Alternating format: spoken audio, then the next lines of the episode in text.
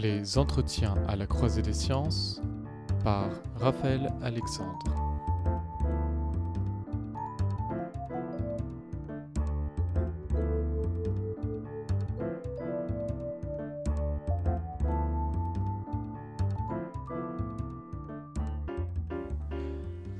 Et si la Terre était plate? Et si elle était au centre du monde? Ces questions un brin provocatrices devraient faire ressurgir en vous cette interrogation que l'on a tous eue alors que nous étions dans nos plus jeunes âges. À quoi ressemble la forme et la trajectoire de la Terre, alors même qu'un certain nombre d'expériences nous montrent que ce n'est pas facile à décrire? Il y a les montagnes, l'horizon, le lever et coucher du soleil, les différentes phases lunaires, mais aussi les apparitions des étoiles qui dépendent des saisons, et bien sûr les mouvements des planètes. Les planètes, ce sont ces astres qui errent, pour suivre l'étymologie de ce mot nous venant de l'Antiquité. Alors errons avec notre planète, la Terre, et demandons-nous pourquoi elle erre plutôt que d'être parfaitement ronde et dans une trajectoire parfaitement circulaire. Parce qu'après tout, et je l'ai vérifié dans un dictionnaire, errer, c'est aller à l'aventure sans destination précise. Pour cet entretien à la croisée des sciences, j'ai le plaisir de recevoir Xavier Campi, physicien à l'Université de Paris-Sud. Xavier Campi a publié en 2014 La Terre ne tourne pas rond aux éditions Cassini. Bonjour euh, Xavier Campi. Bonjour Raphaël.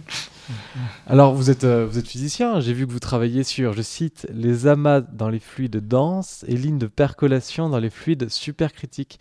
Qu'est-ce qui vous a guidé dans l'écriture de ce livre euh, C'était quoi les interrogations initiales?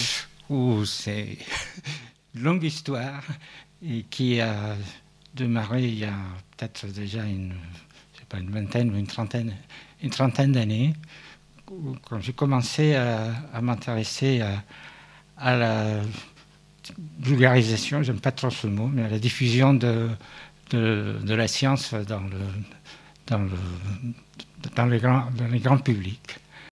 Comment se, comment se fait la science parce que souvent, on a l'impression que, que les, choses, les choses sont apparues euh, d'une manière comme, un peu comme dans la génération spontanée, alors que c'est absolument pas comme ça que les choses euh, se passent. Alors, euh, pourquoi j'ai choisi ce, ces sujets? D'abord parce qu'il me semble qu'il a joué un rôle très important dans la dans l'émergence de la mécanique euh, newtonienne. Et c'est un très long procès que, que, euh, que je voulais, décrire. Ensuite, parce que c'est un, exemple d'intrication entre différents, différents domaines. C'est-à-dire qu'on on part du fait que euh, la Terre est en rotation, et ça c'est une propriété qui, a son origine dans, euh, dans sa naissance, c'est au moment de la formation de, la Terre. Euh, euh, elle s'est formée par agrégation de, de, des cailloux, d'éléments plus, faibles, plus, petits. Et puis, à mesure que sa dimension augmente, à cause des chocs qu'elle recevait avec d'autres particules, d'autres cailloux comme ça, et du fait que les particules qui tapaient plus à l'extérieur de son orbite allaient plus vite que celles qui étaient à l'intérieur de, son orbite, ça lui donnait automatiquement un, mouvement de rotation. Et c'est assez naturel, c'est la seule manière de donner un mouvement angulaire à un objet isolé, c'est qu'il y ait des chocs extérieurs avec des particules ou des, actions qui apportent des, moments angulaires différents. Donc, nous avons déjà la Terre qui tourne. Alors, du fait qu'elle tourne, c'est automatiquement, elle, euh, forcément, elle n'a pas une forme absolument euh, sphérique parce que euh, sa forme est, une conséquence de la compétition entre la gravité et la force centrifuge. Hein, c'est-à-dire, en principe, plus la Terre, plus un objet qui a une certaine euh, flexibilité ou fluidité, dès qu'elle tourne, elle doit avoir euh, euh, une forme qui correspond à une forme d'équilibre entre ces, deux, deux forces. Donc, ensuite, et ça c'est plus subtil et plus compliqué, dès qu'on fait tourner un objet qui n'est pas parfaitement sphérique et qui tourne euh, et qui est soumis à des forces extérieures, comme par exemple c'est le cas de la, terre, de, la, Terre, qui est attirée par le Soleil et la Lune, son axe de rotation ne va pas pointer d'une manière constante dans une direction. Il va, il va faire comme une toupie, c'est-à-dire qu'il va avoir cet axe à un mouvement de précession, c'est-à-dire que cet axe va pointer vers, disons, sur le ciel dans une direction qui décrit un cercle. Alors, euh, donc, ça, c'est un enchaînement qui, qui assez, que je trouvais assez subtil et assez, et assez intéressant. Et puis, peut-être pour, euh, enfin, euh, c'est aussi intéressant de parler de quelque chose qui a été découvert assez, récemment. Aussi, c'est que le fait qu'elle ne soit pas parfaitement sphérique a rendu la Terre stable, en ce qui concerne la direction de son axe de rotation. C'est-à-dire que s'il n'y avait pas la, Lune et ce bourrelet équatorial, l'axe aurait pu basculer pendant des millions d'années, ce qui aurait provoqué des problèmes de, euh, par exemple, climatologiques euh, très, très importants et probablement qui auraient empêché la, l'apparition de la vie sur Terre, tellement les, les, variations climatiques auraient été, auraient été grandes. Hmm. Alors c'est vrai qu'il y a énormément en fait de non mais il y a beaucoup beaucoup de subtilité dans les dans le mouvement de la Terre. C'est vraiment quelque chose qui est pas pas du tout aussi simple que juste un mouvement de, de rotation. Et euh, et c'est vrai que des fois on a cet a priori, on se dit euh, bon euh, avant Copernic, avant Galilée, on savait rien, on savait rien de tout ça. Mais en fait, on se rend, on se rend compte qu'il y avait beaucoup de connaissances astronomiques assez tôt. Est-ce que, est-ce que dans, dans, vos recherches pour ce livre, ça, ça, a aussi un petit peu modifié votre, votre approche des, des anciens et de, de, retrouver le fait qu'ils avaient beaucoup de connaissances Ah oui, absolument. Pour moi, ça a été ce que vous évoquez, c'est parfaitement juste. Ça, ça, ça m'a permis de, de, de découvrir toute la richesse et la l'intelligence et, la créativité de, de, ce euh, savant de la, des savants de, l'Antiquité, qui, dont la plupart s'intéressaient à, l'astronomie, un peu aussi à la, à la, à la géophysique, parce que déjà euh, à cette époque, par exemple, on a été capable de faire une estimation de la dimension de la Terre, de, la longueur de, de, du méridien ou de, ou de l'équateur avec une précision extrêmement bonne. Et ce qui, qui aussi, pour, revenir au début de, votre, question, ce qui m'intéressait, c'est le lien entre les méthodes qu'on utilisait pour étudier le ciel et pour étudier la Terre. Et il y, a toujours cette euh, connexion, c'est-à-dire que pratiquement tout ce qu'on a appris jusqu'à relativement récemment sur la forme de la Terre, sur ses mouvements, ça a été fait grâce à l'observation du ciel. Par exemple, le, la première euh, mesure de, la dimension de la Terre, qui était faite par euh, Eratosthène, euh, il a utilisé tout simplement le, la position du Soleil, à deux, latitudes différentes, et ça, sur le dos d'une, après sur le dos d'une enveloppe, il a calculé la, la dimension de, de, la Terre avec une précision qui, qui était extrêmement, extrêmement bonne, pas? Et ça, ça, euh, ça a continué après, par, quand euh, on a effectué des, mesures plus précises sur la, sur la forme plus précise de la Terre, c'est-à-dire sur l'existence de, de, cet aplatissement. Aussi, tout ce qu'on a fait simplement, c'était, bon, d'une part, mesurer des distances au sol, et puis mesurer de, de, combien changeait la position d'une étoile quand on se déplaçait le long du, méridien, n'est-ce pas? Et à partir de ça, on peut voir aussi que comme la Terre est un, ellipsoïde aplati, la courbure est plus grande euh, à l'équateur qu'au pôle.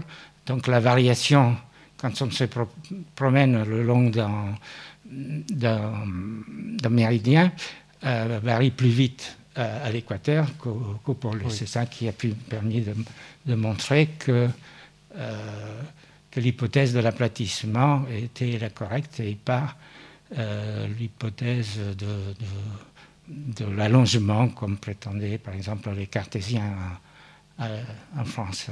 Alors justement, puisqu'on en parle de cette, euh, de cette controverse, en ah, il, y avait, aussi en jeu le, fait que donc il y avait une controverse entre les Français d'une part et les Anglais d'autre part sur la, la forme de la Terre. Donc les deux savaient que la forme n'était pas parfaitement sphérique.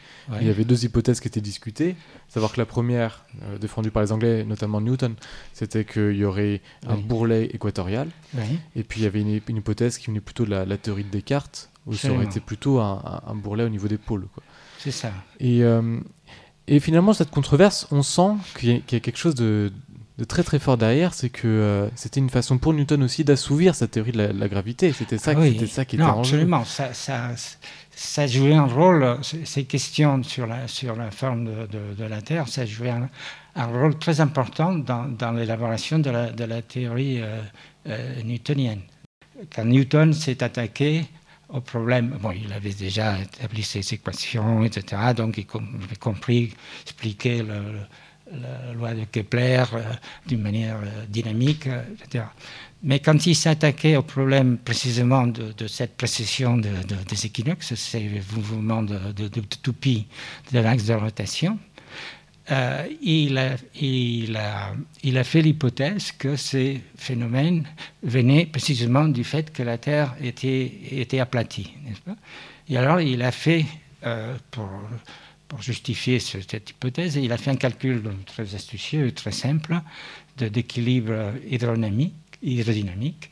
C'est-à-dire qu'il a supposé que vous avez la Terre, vous, percez un, puits depuis le, le pôle Nord jusqu'au centre.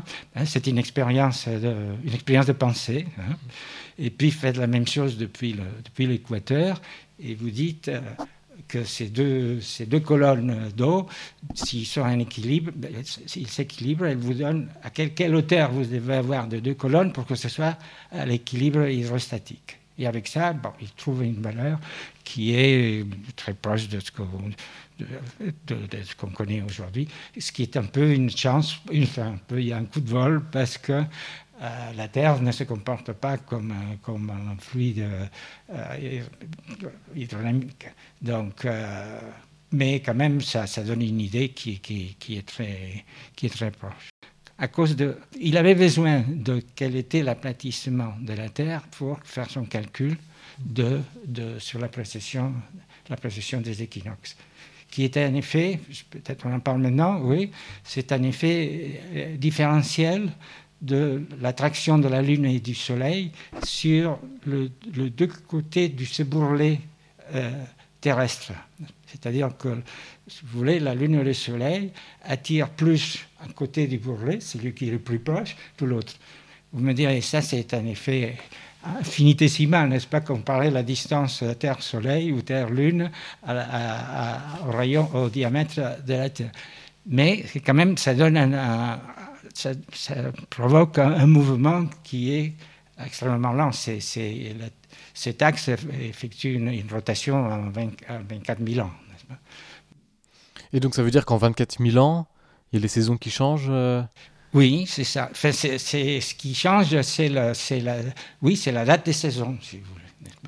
Et alors, ce sont quoi les, les ordres de grandeur? Quand on parle du, du bourrelet équatorial, ça, ça présente ah, quoi euh? Alors, c'est, de l'ordre de. Euh, disons, le, le, rayon de la Terre à l'équateur est mmh. de l'ordre de 20 km de plus, plus grand qu'au pôle.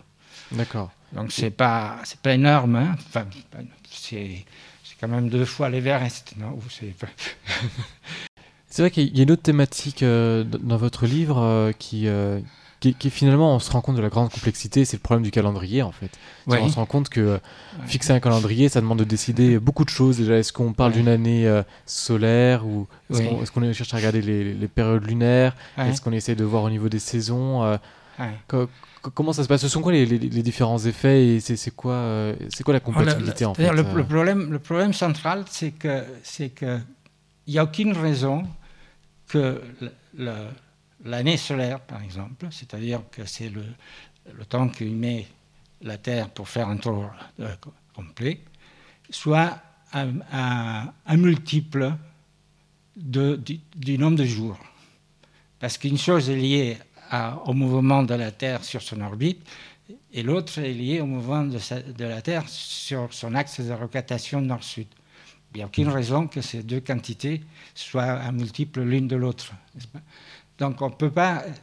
C'est 305, 65, pas, plus quelque chose qui, reste à, déterminer, Alors, euh, au début des années, la plupart des civilisations qui étaient déjà capables d'établir un calendrier, ils savaient que c'était de l'ordre de 365, 64, etc. Après, euh, on s'est rendu compte que, si on faisait, adopter cette valeur, avec le temps, il y avait un décalage entre la date du calendrier et la position du Soleil. Et puis, ce au bout des années, ce décalage devenait, euh, devenait énorme, n'est-ce pas? Alors, par exemple, c'est ce qui est arrivé à, l'Empire romain, c'est que euh, y avait des, des, ce décalage, il devenait tellement tellement grand que, que c'est euh, pas, euh, par exemple, Pâques avait lieu en plein été ou des, choses comme ça. Alors, euh, là, il y, a un truc un peu curieux, c'est qu'il y avait, pour des questions financières, il y avait les, il y, avait les, au, Sénat, les sénateurs, ils avaient le droit de d'établir des décalages pour compenser ceci, mais qui étaient liés aussi à des intérêts économiques. Donc il y avait eu beaucoup d'abus, ce qui fait que le, calendrier était devenu complètement, euh, inutilisable. Et, Jules César, il a introduit avec, les années bissextiles. L'année bissextile, c'est une manière de tous les quatre ans d'introduire une petite correction à ceci mais le julien n'est pas suffisant, donc après, on a, il y a eu le calendrier grégorien qui, qui, a été introduit pour, ajuster encore plus finement euh, cet excédent ou, qui, qui, a du fait qu'il n'y a aucune raison que, que, ce soit un nombre entier euh, de jours. Euh, mais donc oui, c'est-à-dire qu'aujourd'hui, on rajoute euh, une journée tous les 4 ans pour, euh, pour attraper un peu ce décalage-là. Oui, et puis maintenant... Et ça suffit ou pas Je ne me rappelle plus exactement, mais mhm. tous les, je ne sais pas combien d'années maintenant, où tous les, il y a aussi une, une journée supplémentaire qu'on ah rajoute, oui. C'est vrai qu'on voit en fait un... Il y a, y a, un lien qui est très très fort en fait euh, entre les, les recherches on pourrait dire théorique en physique, et puis aussi le, problème de la technologie, c'est-à-dire que pour détecter des petites variations, il faut avoir les, il faut avoir les outils pour les voir euh, avant tout. Euh. est-ce que euh, est-ce qu'on peut dire que la, physique est, inséparable en fait de son contexte technologique Est-ce que est-ce que est-ce que même aujourd'hui le, ah contexte technologique fait que bah, nos théories physiques elles sont elles sont un petit peu contraintes parce qu'on est capable de, de voir Oui, tout à fait. nous avons par exemple un exemple très clair, c'est par exemple la, découverte expérimentale des ondes gravitationnelles, par exemple. Hein, parce que ces, ondes gravitationnelles avaient été prédites par Einstein il y a 100 ans, enfin 102 ans, et pour des raisons technologiques, ils n'ont pas pu être mises en évidence qu'il que, y a deux ans, n'est-ce pas? Euh, bon, ça c'est un cas un peu extrême. En général, il y a une corrélation plus temporelle plus, plus forte, mais, mais c'est essentiel, oui. Mais même dans, l'histoire de l'astronomie, on a, on a constaté qu'il y avait d'énormes progressions.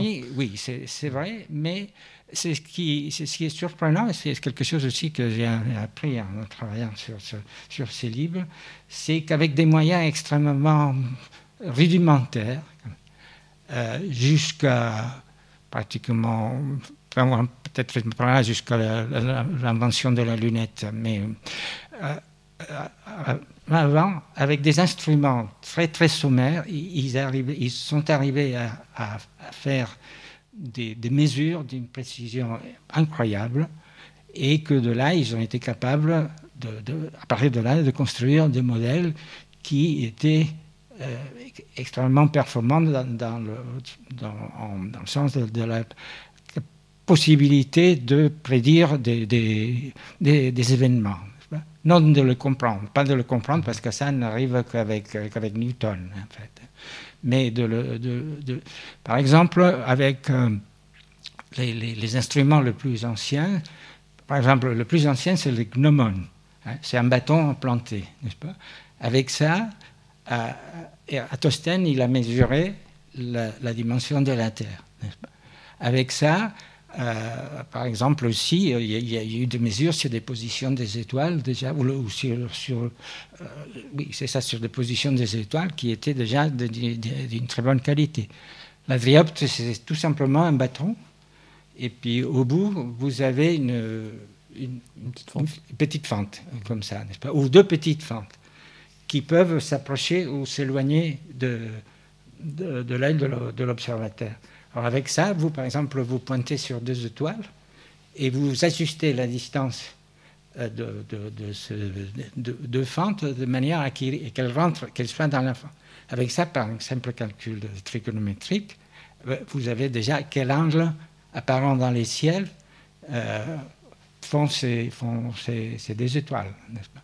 Ça, c'est... Et avec ça, vous arrivez, euh, peut-être pas tout à fait avec le Vriopte, mais après déjà avec, des, par exemple, la sphère armillaire ou des, instruments dans lesquels il y avait déjà des gradations angulaires, vous arrivez, ça c'est, ça c'est le, summum, c'est, c'est, c'est, le cas pour euh, Tycho Brahe, par exemple, je parle dans le livre aussi, cet astronome danois qui a créé un au Danemark un, observatoire avec des instruments de dimension colossale et qui lui a permis de faire des mesures d'une précision qui va entre, entre, un degré et un demi-degré. Une minute, pardon, une minute d'arc et une demi-minute d'arc. C'est absolument colossal, n'est-ce pas? Et tout ça, c'était des, mesures faites avec l'œil, c'est-à-dire il n'y avait pas encore de dispositif euh, optique de, de, de, de, lentilles pour, pour monter la, euh, pour, pour, rapprocher la, la, vision. On parle, on parle, souvent de, de minutes d'arc, euh, parfois même peut-être de, secondes d'arc. Ça, ça, ça, présente quoi c'est quel angle, une minute d'arc par exemple? Ben, C'est une minute d'arc, c'est un soixantième d'un degré. Oui, c'est-à-dire que si, je prends... Ah, vous voulez dire dans la, vie, dans la vie courante Pour donner une idée à nos auditeurs, euh, ça euh, représente. Euh, par exemple, la, Lune. Hein. La Lune, ça fait en demi-degré. Hein. La Lune en demi-degré. Par exemple, une, pièce de, une pièce de monnaie de, de 20 centimes tenue par la main comme ça, ça fait 2 degrés. Euh, la, main, par exemple, à, à, bout, de, bout de bras, non? Mhm. Ça fait 10 degrés. Et ça, c'est la, la, main ouverte, 20 degrés. Euh, on, parle, euh, on parle parfois de la, révolution scientifique pour, pour désigner cette période qui, aurait commencé avec, avec Copernic et puis serait continuée avec Galilée puis, puis Newton, où la physique aurait connu un, essor considérable, ce qui est bien été le cas. Euh, c'était quoi le, le, rôle de, Copernic? On dit, on dit souvent que c'est lui qui a remis la, la Terre autour du Soleil. Euh, comment ça s'est passé? Oui, alors dans euh, dans l'Antiquité, la majorité des, savants euh, étaient convaincus de, de, de, la centralité de, de, la centralité de la Terre, hein.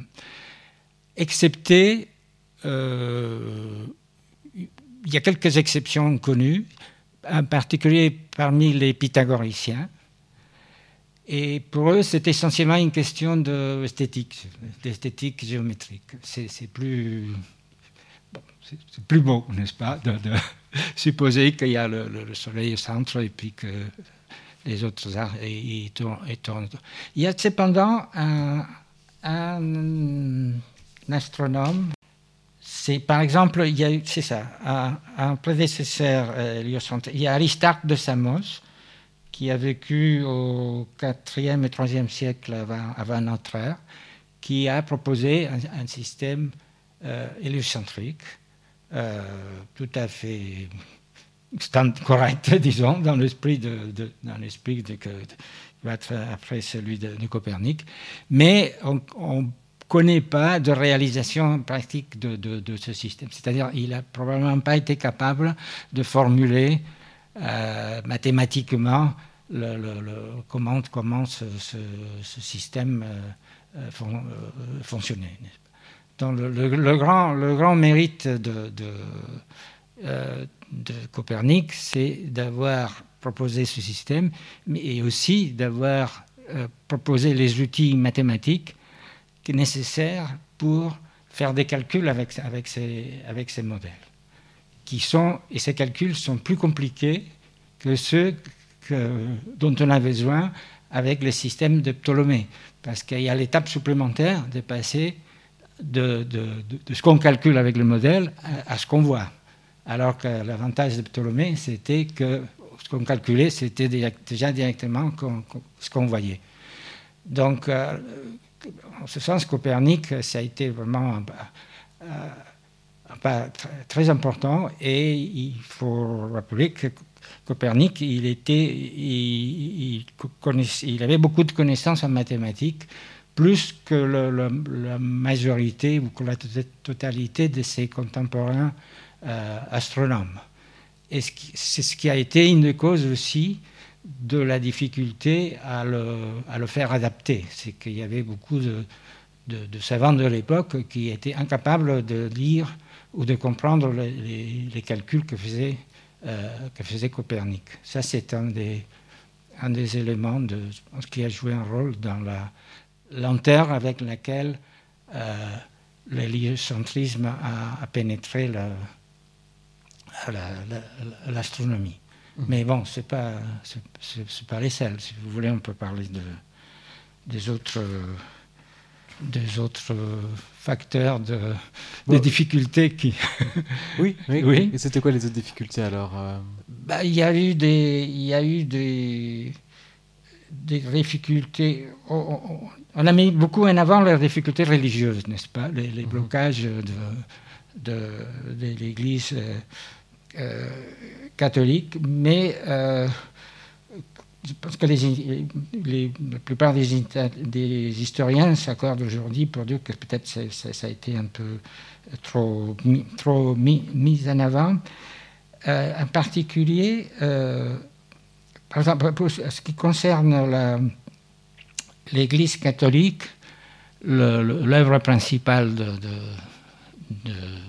Copernic, c'est le De Revolutionibus, a été, comme il avait été, euh, Copernic l'a dédicacé au pape Paul, Paul III. Donc ça, c'était déjà un bon, c'était une bonne, une, bonne euh, euh, idée.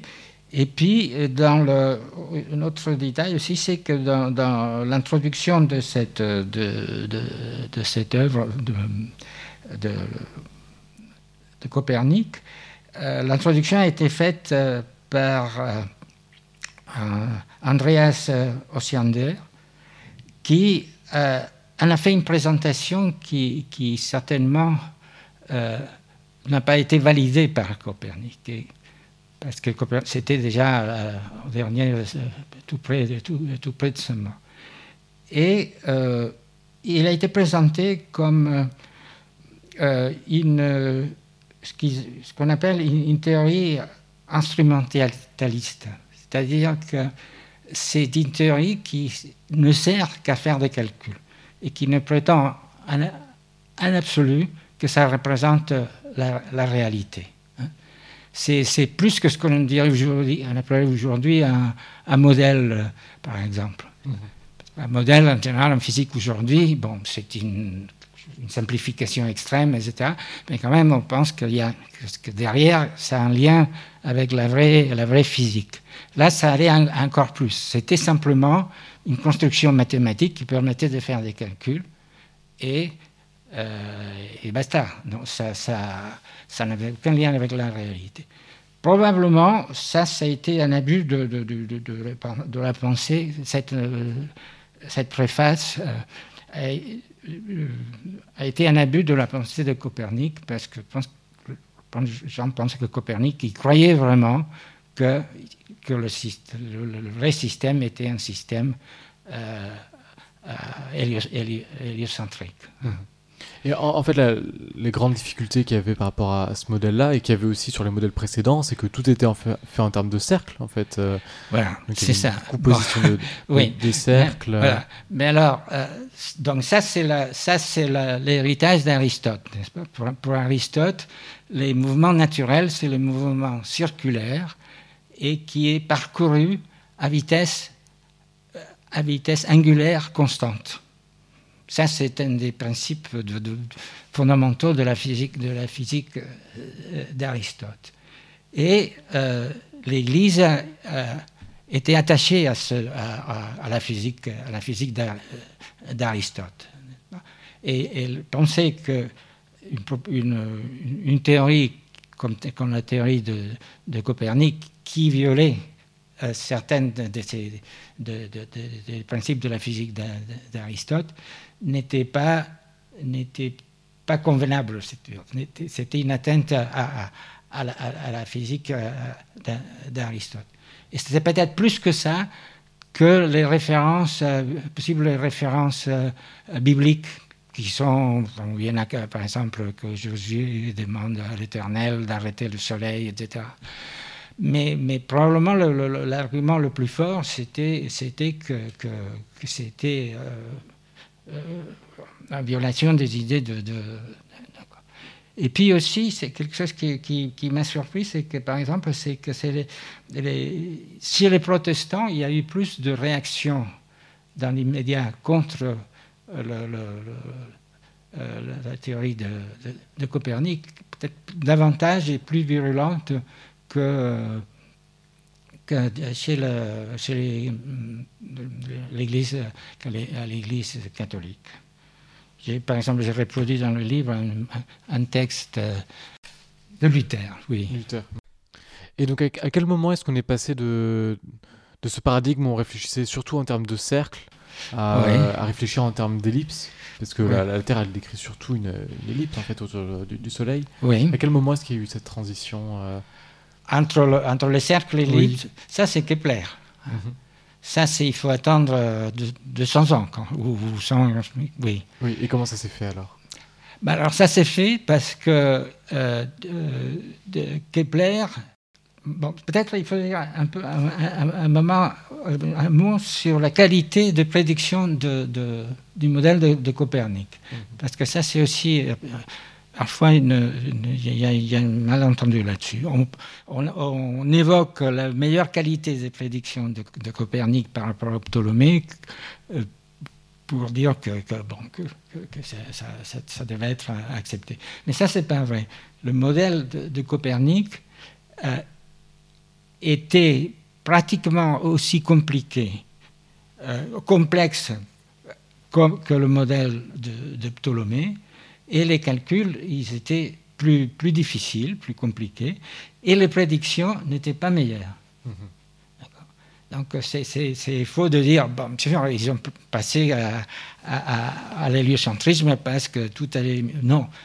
Euh, d'une part, à cause de ce que vous venez de mentionner, c'est qu'il restait toujours le problème de, la non-circularité des, orbites, qu'on corrigeait par des astuces de ces histoires des épicycles, des écans, tout ça, n'est-ce pas? Donc c'était des cercles qui tournent, dont les centres tournaient autour d'autres cercles, etc., pour simuler une, une, orbite euh, non, non, circulaire. Et puis, euh, qu'est-ce que vous voulez dire aussi Sur la qualité des prédictions. Euh. Sur la qualité, oui, et les, prédictions n'étaient pas, n'étaient pas, euh, n'étaient pas meilleures. Hein. Donc, euh, alors je reprends le, fil, ce que vous me dites. Donc, pour, pour à l'époque de, de, de, non. Et alors, et à cette époque, on attribuait cette manque de précision à des erreurs d'observation. Parce qu'il faut dire aussi, c'est que euh, Copernic, il s'est basé pour, élaborer son, modèle et ajuster les paramètres, etc., sur des données qui dataient du, Moyen Âge, essentiellement. C'était ce qu'on appelait les tables alphonsines, qui étaient des tables que les Arabes avaient transmis en Occident à travers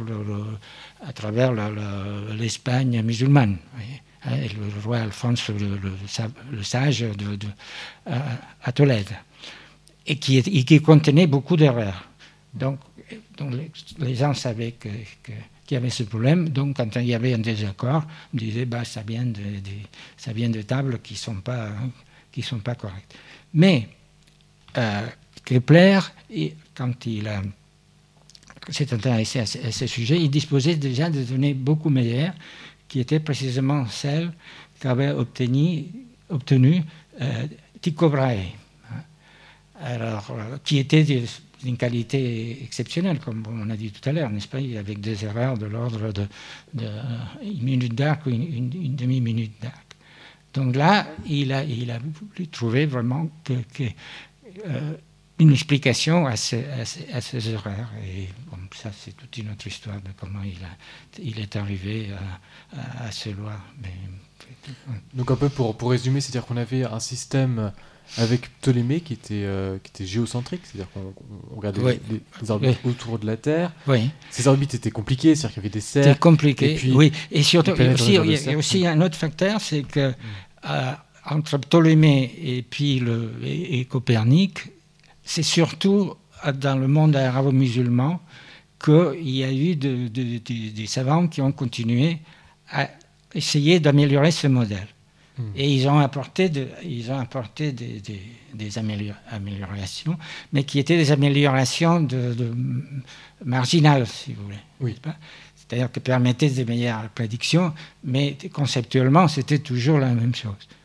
D'ailleurs, ça, c'est une question que, beaucoup d'historiens se sont posées. C'est pourquoi il n'y a, pas, a pas eu un Copernic dans ces milieux-là, alors que c'était là où vraiment il y avait des très bons mathématiciens et, qui, qui, disposait de, qui faisait des bonnes, de bonnes observations, de, bonnes mesures. Pourquoi c'est ça C'est une question il y a c'est trop difficile peut-être. Pas trop difficile et que je ne sais pas s'il y a un consensus là-dessus. Mais c'est une question qu'on peut se poser parce que c'est vrai que pendant des siècles c'est là que c'est fait, que c'est continué à faire, faire l'astronomie. Et, avec des gens qui avaient peut-être des outils mathématiques qui, capable de, de, franchir ce pas, mais ça n'a pas été fait. Et donc on avait ce, système qui était finalement assez fin, donc euh, de, Ptolémée, puis qui a été un petit peu affiné après par, par les Arabes. Et puis on a eu un système de Copernic qui était moins bon au niveau des prédictions. Un peu moins bon. Qui était un, un petit peu moins bon au niveau des prédictions, qui était, qui était euh, quand même euh, un peu plus compliqué. Et oui, aussi compliqué pratiquement. Oui. Et puis après, avec, les, avec des, des mesures de, de, Tycho Brahe, qui lui-même avait un système qui était un petit peu mixte. Alors, euh. Tycho Brahe. Alors, Tycho Brahe, il a, il a, il a fait, il voulu marier le et, et, puis il a fait un système qui, effectivement, il a été un peu plus performant d'un point de vue prédiction, mais qui c'est-à-dire que Brahe n'a pas voulu franchir le pas de, l'abandon du, du géocentrisme. Du, géocentrisme aussi. Mais, mais, mais euh, Copernic, il n'a pas abandonné non plus toutes les c'est-à-dire, une des questions qui se pose aussi, est-ce que, Copernic, c'est un homme du passé ou un homme de, ou, du, du, futur non? Parce que c'est un peu, un peu le deux, parce que sur certains aspects, il a, il a été très conservateur. Par exemple, donc lui, il, ce qu'il il, il s'est débarrassé, c'est du, de la circularité des orbites, du mouvement euh, du mouvement uniforme de, euh, de rotation et de, et de la, oui, de la séparation aussi entre le monde sublunaire et le monde supralunaire. Parce qu'avec le géocentrisme, ça n'a plus, ça n'a plus, avec l'héliocentrisme, ça n'a plus de sens, n'est-ce pas? Et ça, c'était aussi peut-être une des causes que les, églises, ils étaient attachés à cette différence entre le, les, bas mondes et, les, mondes des, cieux. Mais, mais, par exemple, sur un autre point, euh, il, il, est, resté très, pour dire, archaïque. C'est la question des, sphères homocentriques. Et ça, c'est important parce que là, c'est un aspect de, ces modèles qui, touche très directement à, la physique, disons. Pour, pour, Ptolémée, par exemple, les, astres, ils se meuvent parce qu'ils sont solidaires d'un système de sphères euh, homocentrique. Et puis, avec, il, y en a, il y en a beaucoup parce que pour, arriver à, reproduire le, mouvement de tous les astres avec euh, toutes ces questions, par exemple, de, rétrogradation des planètes, euh, etc. Bon. Alors ça, par exemple, ça, euh, Copernic, il a gardé cette idée. Ce qui montre bien que pour lui, ce modèle n'était pas un, modèle instrumentaliste, comme, on, a, dit tout à l'heure. Pour lui, certainement, et ça c'est une chose qui le montre assez clairement, le, ce modèle était vraiment une représentation du système solaire. Et ça, il l'a gardé. Et j'en parle aussi un peu parce que ça lui a posé beaucoup de problèmes par ailleurs, sur la question précisément de, la précession des équinoxes. Parce que pour lui, la, donc la Terre, euh, elle est solidaire d'une sphère hein, qui fait un tour complet en une année autour du Soleil, mais elle est solidaire, mais elle peut tourner sur elle-même euh, tout, tout en étant fixe, fixe sur cette sphère elle tourne sur elle-même en 24 heures, n'est-ce pas? Mais alors, ça, ça, ça, ça euh, lui pose le problème, c'est que l'axe de, de, de, rotation, avec son modèle à lui, il décrirait ces tours pas en 24 26 000 ans, mais il, le il les décrirait en une année. Mm. Donc, euh, c'est. Oui. c'est gênant. Ah, c'est gênant. Hein. Donc, alors, il a dû inventer un, un, un, une autre sphère, donc un autre mouvement que, dont personne n'avait parlé avant et que, dont on en parlera après, pour, précisément pour compenser ce mouvement. Autrement, le pôle, le pôle, euh, le pôle nord décrirait sur la sphère, sur la sphère céleste un tour euh, tous les ans alors qu'il il, il, pointe euh, vers quelque part, mais il, il met 20, 24 ou 26 000 ans, je ne sais jamais, pour, pour faire un tour complet. Mhm. Oui. Alors on avait ce, après ce système de, de Copernic, oui. après donc on a eu les, les mesures de, de Tycho Brahe qui ont été reprises par euh, par, par, par, Kepler. par, Kepler. si. Voilà, donc est-ce que Kepler il a, il a, il a, il a produit un modèle euh, de, du, du, système euh, solaire? Est-ce qu'il a euh... Non, simplement c'était le modèle, euh, bon, c'était le modèle de, de, Copernic euh, avec avec des avec des trajectoires, des, des orbites elliptiques. et puis sans, sans, sphère, sans sphère homocentrique, donc il n'avait pas ce problème de, de, de, de rotation du pôle en, en, en, une année. Oui. oui. Et donc après Kepler, il y a eu, euh, on, a, alors, on, a, eu aussi euh, Galilée, puis après Newton. Que, oui. C'était quoi alors, leur, Galilée, rôle Galilée, euh, a, il n'a pas apporté de preuves scientifiques très solide sur la réalité du, du, de, de, de l'héliocentrisme. C'est-à-dire qu'il a, il a découvert des phénomènes qui suggèrent très fortement que ça doit être qu'un ensemble de, de, des planètes, etc., ils doivent, euh, tourner d'une manière euh, héliocentrique mais il n'y a aucune preuve décisive directe de ça. Par exemple, bon, il, a, découvert les, satellites de Jupiter. Alors ça suggère fortement donc il y a un gros objet au milieu et puis des petits qui tournent autour. Donc euh, le système solaire ne, ne, ne peut être euh, que comme ça, pas? -hmm. Mais euh, et puis que tous les objets, que tous les tous les astres tournent, que le Soleil tourne sur lui-même, par exemple, avec la rotation des, des l'observation de la rotation des états solaires. Ça c'est aussi il n'est pas le seul, mais qui, qui il a étudié ça en détail. Mais il n'y a, y a, a aucune preuve euh, euh, solide de ça. Et puis, il y a parmi le, le, les, Je reviens un peu en arrière.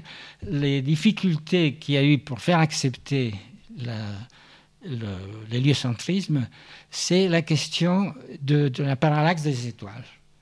Ça, c'est j'en parle maintenant parce que ça, c'était un argument qu'on a opposé à Galilée au moment de, son, procès. Hein, vous, vous, euh, la parallaxe des étoiles, c'est un effet de perspective, n'est-ce pas? Si, vous regardez, par exemple, votre doigt avec, qui a la position sur un fond qui, qui est à grande distance, avec un œil avec l'autre, vous avez l'impression que le doigt se déplace. Donc ça, c'est la même chose, n'est-ce pas? Si vous regardez la position d'une étoile, ou enfin, d'un objet céleste, sur un fond que vous considérez qui est immobile, par exemple, un fond des étoiles, et vous le regardez à, par exemple, à six mois d'intervalle, donc sur deux, six, deux, positions extrêmes sur l'orbite de la Terre, vous devriez voir que cette position, par rapport au fond des étoiles, varie. Mmh. D'accord? C'est simplement un effet de, de, de, perspective, non? Bon, et alors il disait ça, on ne le voit pas. À l'époque de, Copernic, on ne le voyait pas, et à l'époque de Galilée, non plus.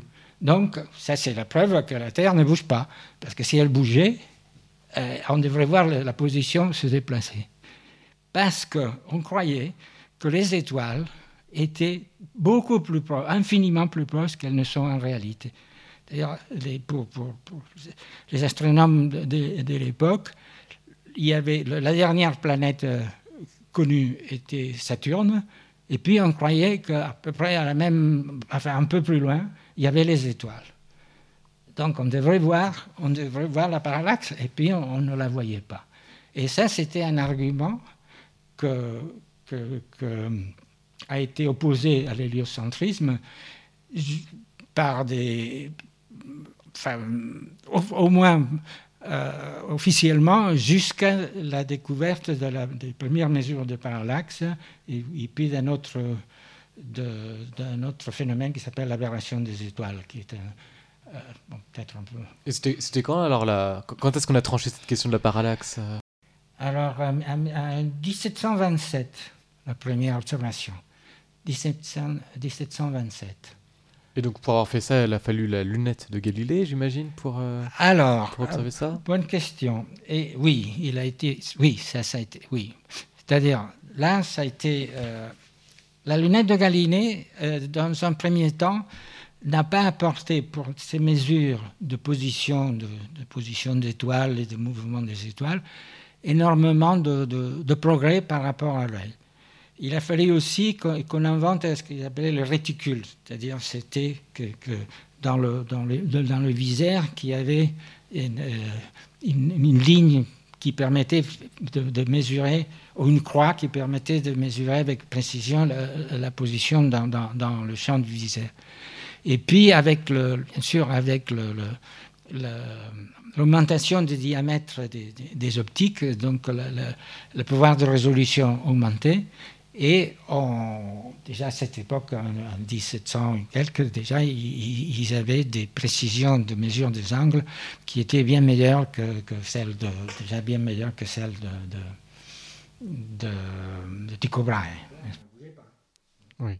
Et donc, bon, toute cette histoire sur, euh, sur le, le, mouvement héliocentrique, ça a été plus ou moins tranché avec Newton, en fait, avec, euh, avec la gravitation?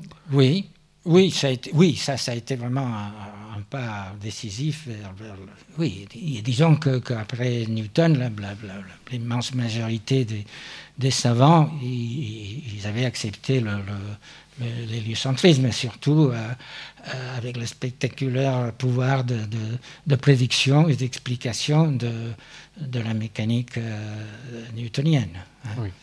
Et donc en même temps que, la, en même temps que, que le fait d'avoir tranché la, la, question de la, la, forme de la Terre, quoi, avec euh, c'est-à-dire une, une, même théorie à expliquer ces deux, euh, ces deux aspects qui sont en fait très très liés. Oui.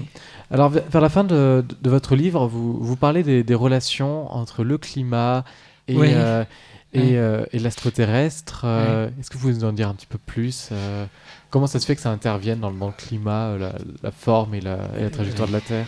Oui, donc il y a, différentes, euh, interactions. hein.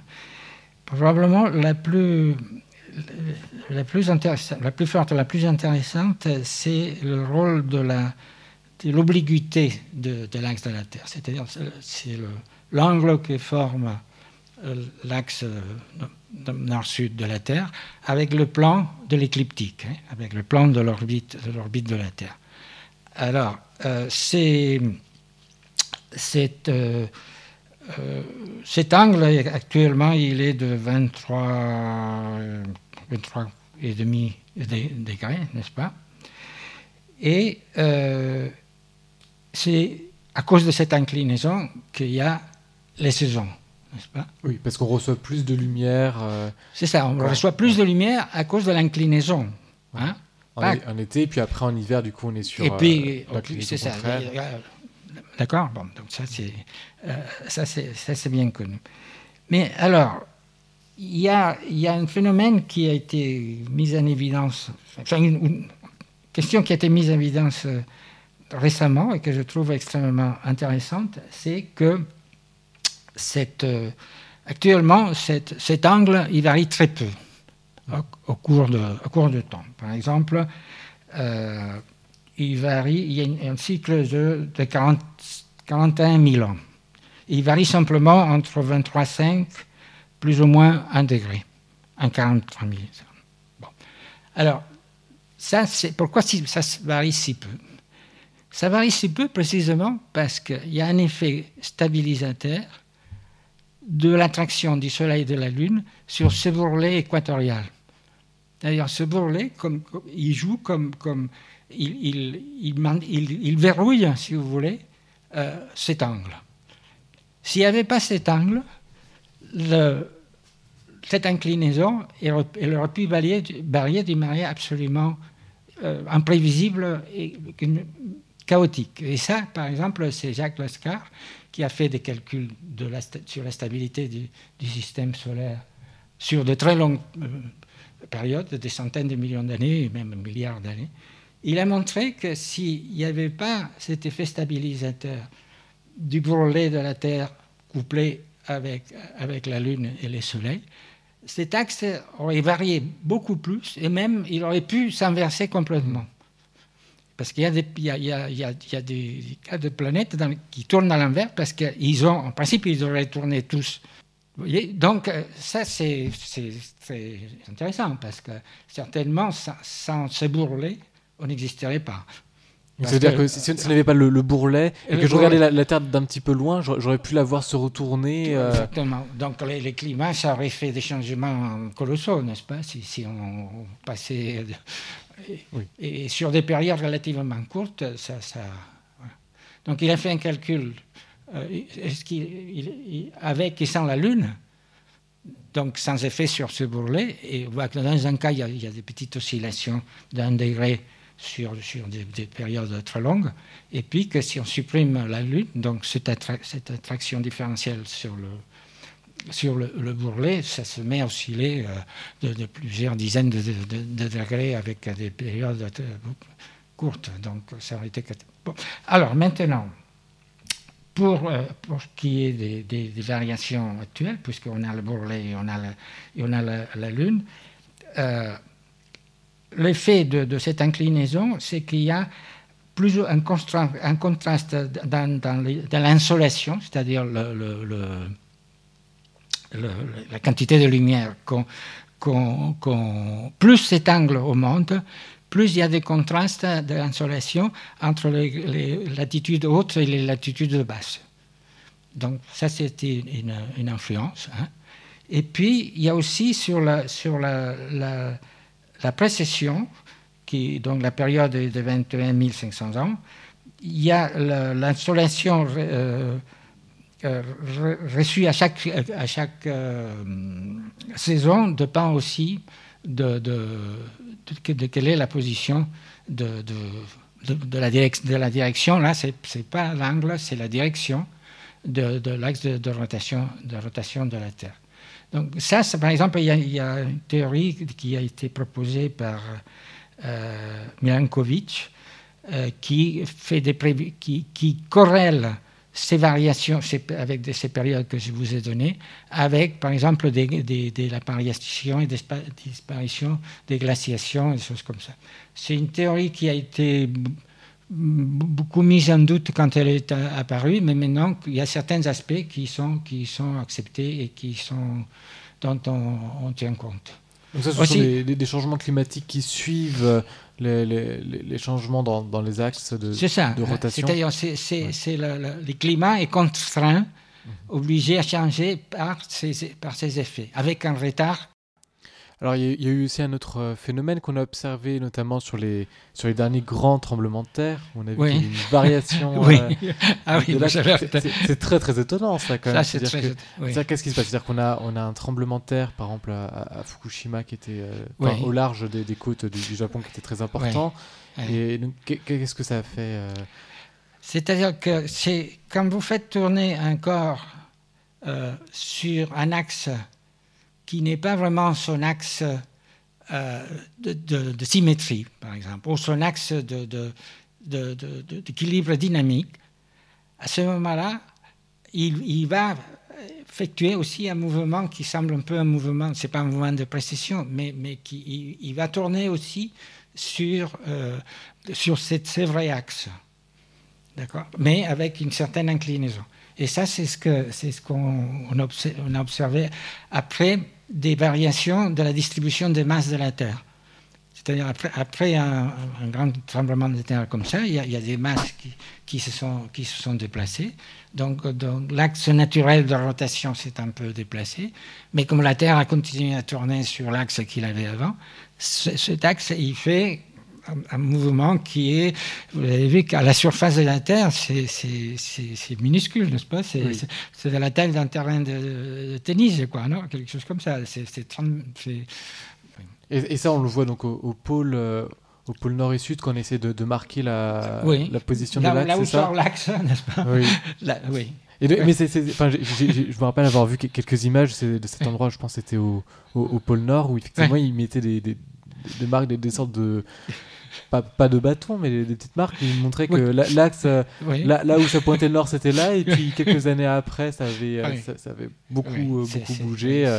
C'est étonnant, ça. On s'attendrait à ce que vraiment le, pôle nord reste le pôle nord. Oui, mais et donc la variation, c'est quoi? C'est quelques, quelques mètres, il me semble? Quelques mètres, oui. c'est ça, ça, ça, décrit un cercle ou une spirale qui, qui reste confinée dans, un, dans une surface de, de, de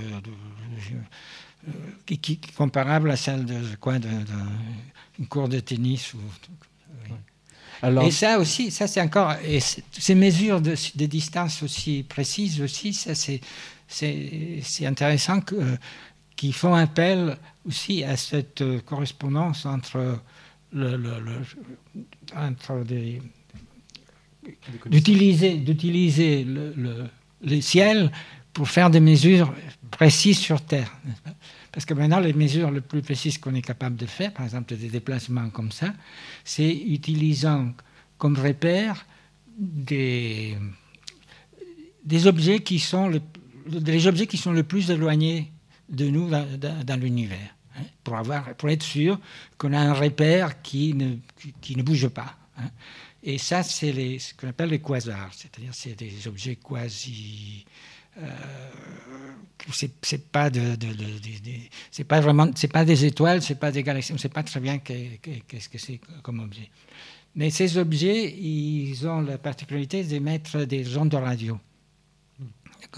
Et alors euh, on peut on peut analyser ces ondes de radio et quand on le fait sur par exemple sur deux stations qui sont éloignées d'une certaine distance l'une de l'autre et éloignées par rapport à, la ligne de visée de, ce, de cet objet-là. On analyse, donc c'est des ondes radio, donc c'est des autres, on peut faire une étude spectroscopique de ces ondes, n'est-ce pas? Et on peut comparer les deux ondes qui, qui sont reçues par ces deux observatoires qui sont séparés d'une certaine distance. Et puis on peut voir de combien il faut décaler ces ondes pour que ça coïncide qu'elle coïncide parfaitement. Donc ça vous donne une idée de quelle est la distance. Et ça, c'est permet de faire des mesures de distance avec, avec une, précision absolument fantastique. C'est encore un exemple de, de, l'usage du ciel pour euh, étudier des choses de, de, la Terre. Alors, alors dernier, petit sujet pour, euh, pour, cet entretien. Ce sont quoi les, les enjeux en fait à, à, connaître la forme de la Terre? C'est-à-dire, euh, pour, pourquoi est-ce que c'est important aujourd'hui quand même d'avoir autant de précision dans la connaissance de la forme de, de la Terre? Oh, ben, Vous voulez dire d'un point de vue pratique ou de, Oui. oui. D'un point de vue théorique, ça, ça, je pense que ça joue un rôle aussi dans, dans, la, dans la, compréhension de quelle était la, la, structure interne de la Terre. Mmh.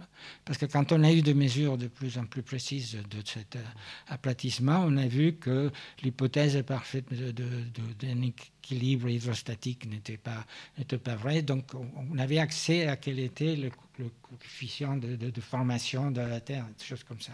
Donc on a compris euh, un peu mieux la structure interne de la Terre oui. à partir de sa en tout cas, on a, ça a permis d'éliminer des, des, des, théories qui supposaient un certain comportement élastique. Mais maintenant, d'un point de vue pratique aussi, par exemple, les, les, satellites artificiels, les orbites des satellites artificiels, euh, euh, il faut les calculer en, connaissant parfaitement quelle est la forme, de, la, Terre. Parce que si la Terre est déformée, l'orbite du satellite aussi, elle est déformée. Est-ce qu'il y a d'autres applications? Non, je pense. J'ai pas. Oui, oui. Oui, donc c'est-à-dire que ces satellites-là, pour être sûr où est-ce qu'ils sont euh, au-dessus de nous, on, a, besoin de bien connaître leur trajectoire et, elle, et, elle, varie euh, légèrement à cause, justement, de, la forme de la Terre qui n'est pas euh, parfaitement stérile, sphérique. Oui. Donc, merci d'avoir répondu à toutes, à toutes mes, mes, questions que vous avez compris. On a vu qu'en regardant quand même le ciel et les étoiles très loin, on pouvait voir beaucoup de choses, y compris au plus profond de la Terre. Merci beaucoup. à vous de m'avoir invité. De votre présence. Merci.